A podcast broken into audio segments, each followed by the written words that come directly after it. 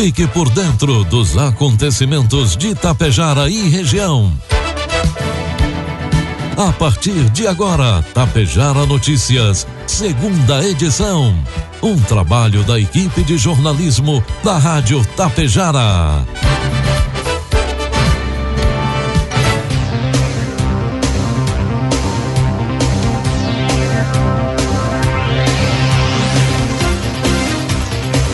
12 horas com 34 minutos, 15 graus de temperatura. Boa tarde. Está no ar aqui pela Tapejara FM, a segunda edição do Tapejara Notícias, dessa terça-feira, 1 de novembro de 2022.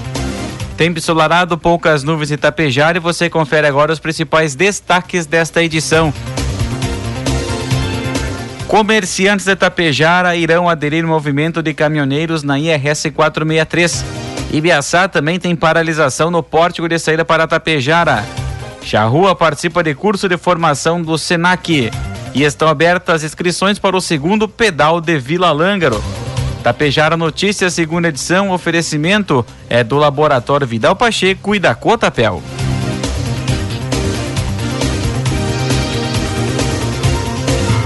Mais de 35 anos, a Cotapel está junto com você, produtor rural. E se realizar as compras e depositar os produtos na Cotapel já era bom, agora ficou ainda melhor. Realizando as compras de insumos na Cotapel, você pode acumular pontos e retirar prêmios. Segurança, inovação e desenvolvimento é com a Cotapel. Desde 1985, ao lado de quem produz.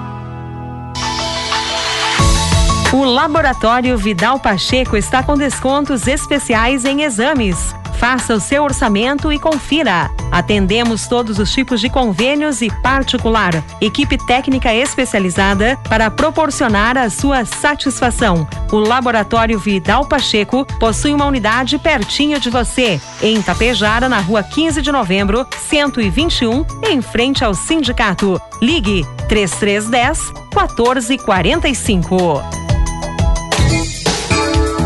Produtos agrícolas. 12 horas com 36 minutos, cotação dos produtos agrícolas, os preços praticados hoje pela Cotapel em Tapejara. Soja cento e reais com 20 centavos, milho oitenta e reais e o trigo pão PH 78 ou mais noventa e reais. A Associação Brasileira do Agronegócio fez nesta segunda-feira uma lista de expectativas em relação à nova gestão federal após a vitória de Luiz Inácio Lula da Silva na eleição para a presidência, citando o diálogo entre a iniciativa privada e o governo e pacificação do país. O setor, que respondeu por uma parcela significativa de apoio ao presidente e candidato Jair Bolsonaro, deve contar com uma agenda que inclui agricultura regenerativa, produção sustentável e combate ao desmatamento ilegal, segundo o comunicado da associação.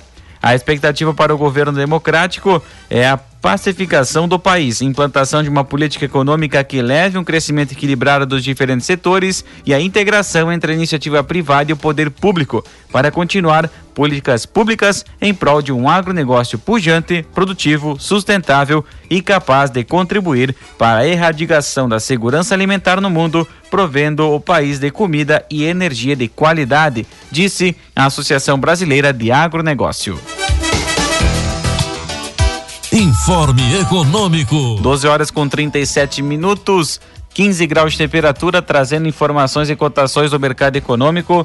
Neste momento na Bolsa de Valores, o dólar comercial opera a cinco reais com dezessete centavos, dólar turismo cinco com trinta e seis e o euro cinco reais com 14 centavos. A diretoria colegiada da Agência Nacional dos Transportes Terrestres, a ANTT, aprovou ontem segunda-feira reajuste na tarifa dos pedágios da Ecosul no sul do estado do Rio Grande do Sul. O aumento já começa a valer a partir da meia-noite de quinta-feira, dia 3, e ele será de 23,5%. Dessa forma, a tarifa para os carros passará de R$ 12,30 para R$ 15,20.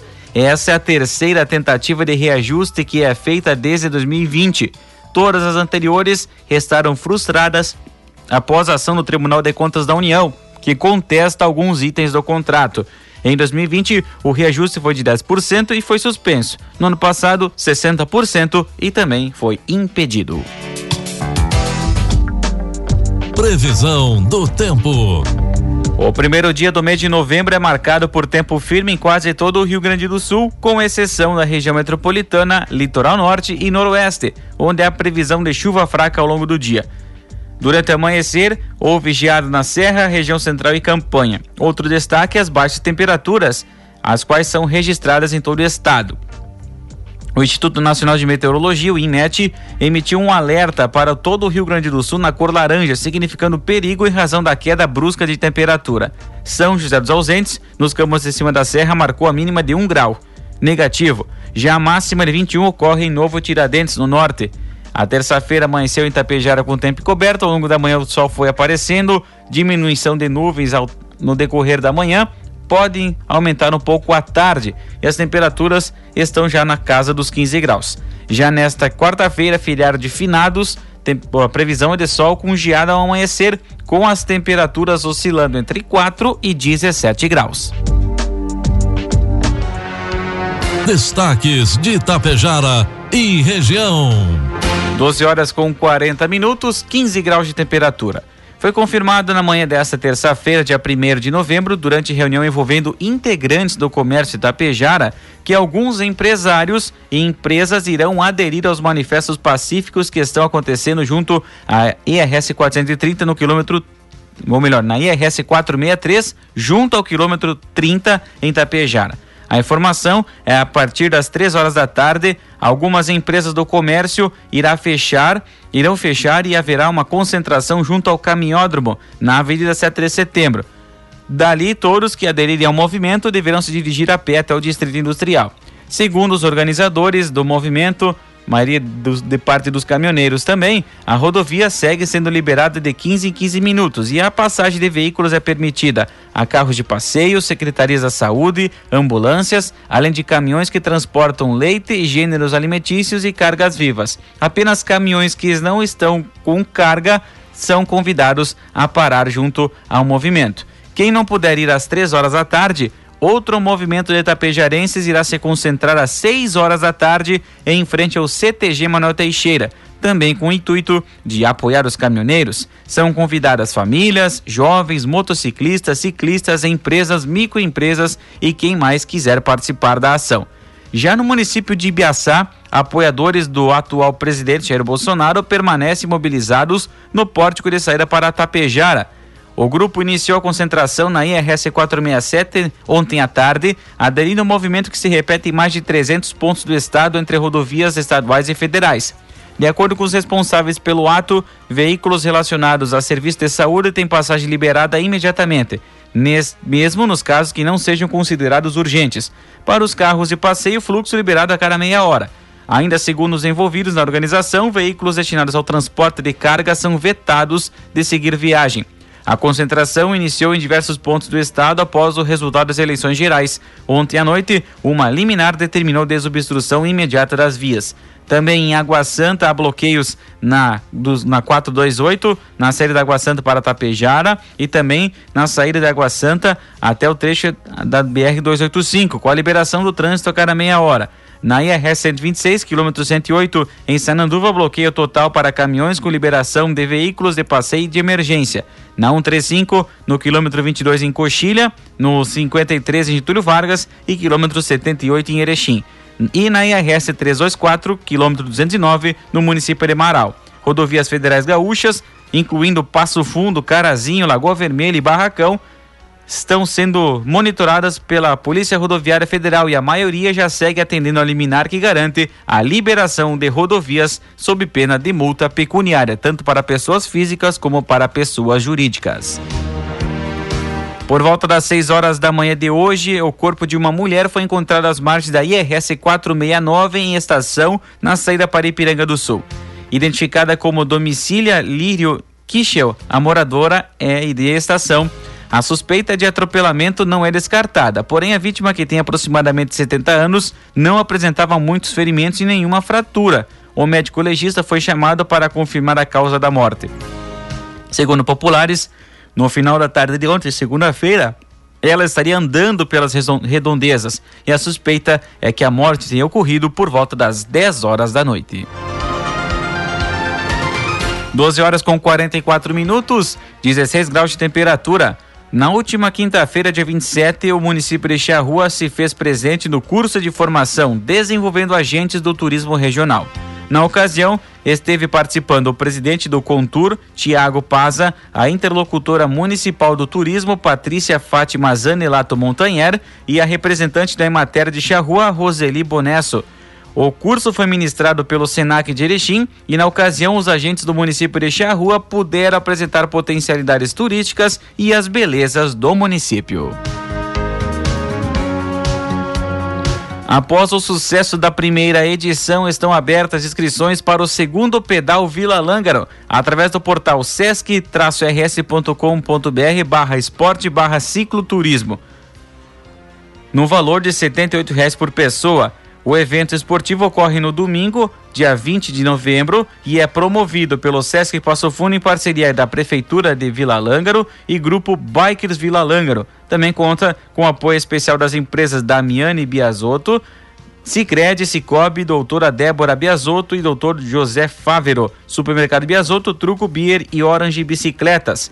Na modalidade do cicloturismo, são dois trajetos disponíveis: Esporte 24 km e o Pro de 40 km, ambos passando pelas belezas naturais do município. O objetivo da organização é promover integração e incentivar a prática do ciclismo na região. Ao todo, 350 atletas são esperados para a prova, que é voltada a pessoas maiores de 16 anos. A largada será no ginásio poliesportivo Arsênio Ângelo Biasotto às 8 horas da manhã. Todos os participantes inscritos receberão kit atleta, placa de identificação, café da manhã, almoço, medalha e brinde oficial do Pedal Vila Lângaro. A estrutura conta com banheiros e vestiário no local de largada e chegada, pontos de hidratação com distribuição de água e de frutas, local para lavar as bicicletas e apoio médico. Informações junto com o Sesc Passo Fundo, 3313 4318 ou 3311 9973. 12 com 46, 16 graus de temperatura. Após o início das manifestações de caminhoneiros que apoiam o presidente Jair Bolsonaro passarem a ocorrer em diversas rodovias do país, motoristas intensificaram as visitas aos postos de combustível em Lagoa Vermelha. Condutores temem que os bloqueios impeçam que a gasolina e o diesel cheguem aos postos de combustíveis. Um posto de Lagoa Vermelha chegou a ficar sem gasolina no início da tarde de ontem, segunda-feira, mas foi reabastecido e segue atendendo os clientes. Em outro posto, com o qual a reportagem fez contato, a gasolina estava prestes a acabar. Nele, não há previsão de reabastecimento.